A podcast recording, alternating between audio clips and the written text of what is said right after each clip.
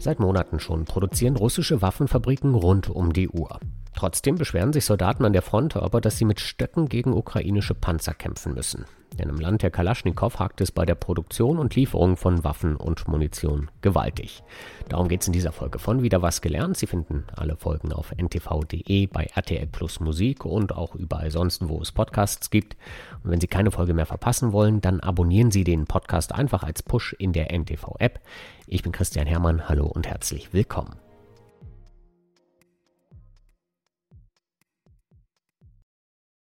Эх ты мой дорогой Вот человек. так вот хороним. Если кто это видео увидит, вот так вот хороним пацанов, которые до дома не доезжали. Вот так, сгорел. Die russischen Soldaten der 72. Brigade sind nach eigenen Angaben bei Bachmut in der ukrainischen Region Donetsk stationiert. Gerade haben sie einige Kameraden begraben, die lebendig in einem russischen Kampffahrzeug verbrannten. Sie hätten auf Befehle gewartet, erzählen ihre Kameraden. Stattdessen gab es aber ukrainischen Beschuss.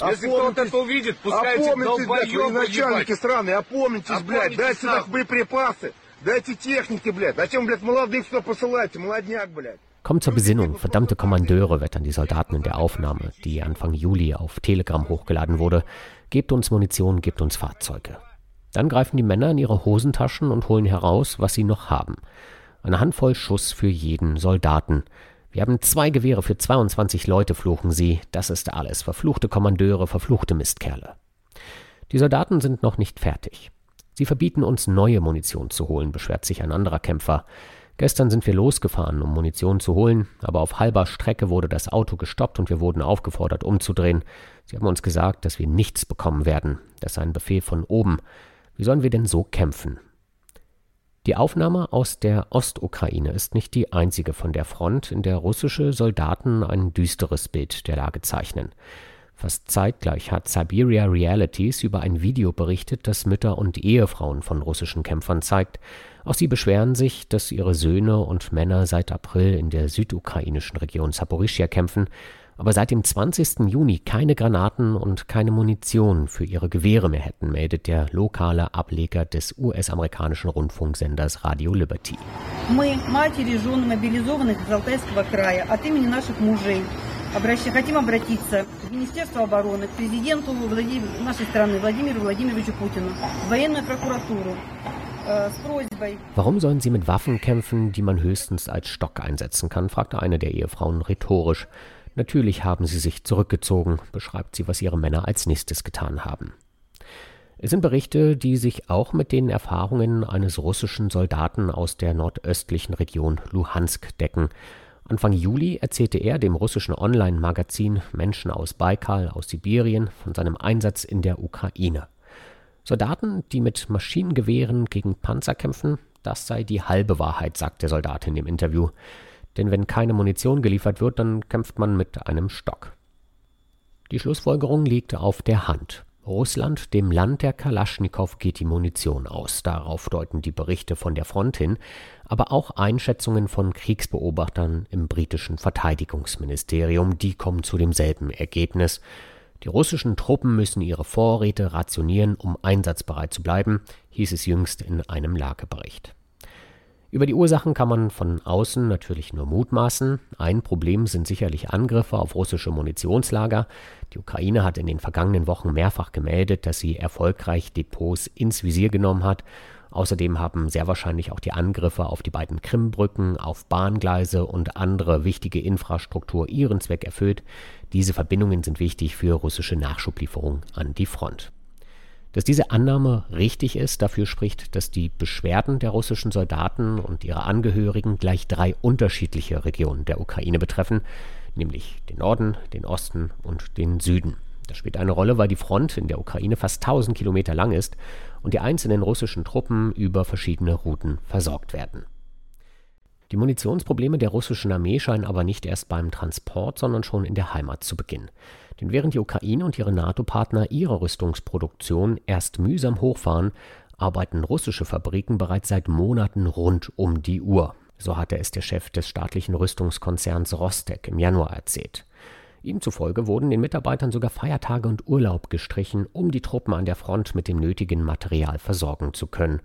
Und Gewehrhersteller Kalaschnikow hat im ersten Kriegsjahr 40 Prozent mehr Waffen hergestellt als noch 2021. Doch an der Front scheint die Vollzeitproduktion keinen Unterschied zu machen. Our own sense is that they are not capable of indigenously producing what they are expending at this stage. So uh, that is going to be a challenge, and that's why you see them going to other countries effectively to try to Sie könne keine genauen Zahlen nennen, hatte US-Geheimdienstkoordinatorin Avril Haines im Dezember vorhergesagt. Aber unserer Meinung nach kann Russland nicht ersetzen, was es verbraucht. Deswegen fragt Russland auch in anderen Ländern nach, ob es ihm Munition abkaufen kann. Bisher erfolglos, wie selbst der russische Präsident Wladimir Putin indirekt im Juni bei einem Treffen mit Militärbloggern zugab. Seine Truppen seien nicht adäquat für den Kampf in der Ukraine ausgerüstet, räumt er überraschend ein. Uns fehlen viele Dinge, sagte Putin. Präzisionsmunition, Kommunikation, Drohnen. Wir können das herstellen, aber nicht in ausreichender Menge. Speziell die Produktion von Präzisionsmunition, die dank elektronischer Unterstützung zielgenau ihr Ziel findet, dürfte unter den Sanktionen der EU und der USA leiden. Die US-amerikanische Denkfabrik für strategische und internationale Forschung sagt, dass die russische Rüstungsindustrie wegen der Exportkontrollen mehr als 6000 Teile für militärisches Equipment ersetzen müsse. Das gelingt teilweise natürlich. Viele Bauteile, die vor dem Krieg im Westen eingekauft wurden, werden inzwischen von Scheinfirmen in Drittländern bestellt und anschließend illegal nach Russland geschleust. In seltenen Fällen können Komponenten auch durch heimische Produktion in Russland selbst ersetzt werden. Oftmals greifen die Fabriken auf Alternativen aus China zurück. Die Zuverlässigkeit der chinesischen Bauteile aber scheint einem Münzwurf zu gleichen.